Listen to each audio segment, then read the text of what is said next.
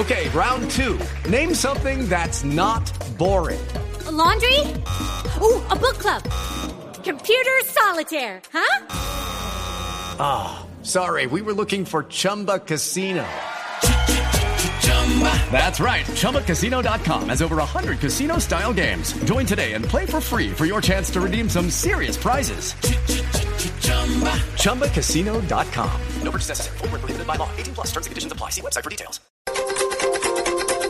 3.33 minutos de la tarde. El expresidente de Brasil, Luis Ignacio Lula da Silva, en su visita a Colombia le pidió a los empresarios políticos y demás dirigentes colombianos prohibir la palabra gasto cuando hablen de educación o de programas para la población más pobre del país. Para Lula es importante que los pobres ingresen a todos los presupuestos del gobierno, del sector financiero, del comercio y de la industria, porque cree que es la única manera de que las sociedades latinoamericanas darán un salto de calidad.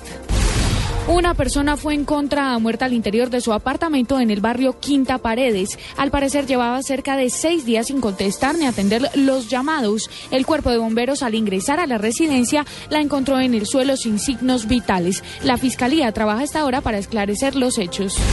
El gobierno de Estado venezolano de Zulia, frontera con Colombia, pondrá en marcha a partir del próximo 10 de junio un programa para la venta racionada de alimentos y productos básicos de aseo en Ciudad de Maracaibo para combatir también el contrabando hacia Colombia. El plan piloto contempla la identificación comprador mediante un sistema automatizado en el que le impedirá repetir compras en los supermercados durante un mismo día o semana dependiendo de la persona y más de 50 organizaciones sociales de todo el continente presentaron una carta a los gobiernos reunidos en Guatemala en la Asamblea General de la Organización de Estados Americanos. En la misiva piden urgentemente poner a la, a la protección de los derechos humanos en el centro del debate sobre cómo frenar el problema de las drogas.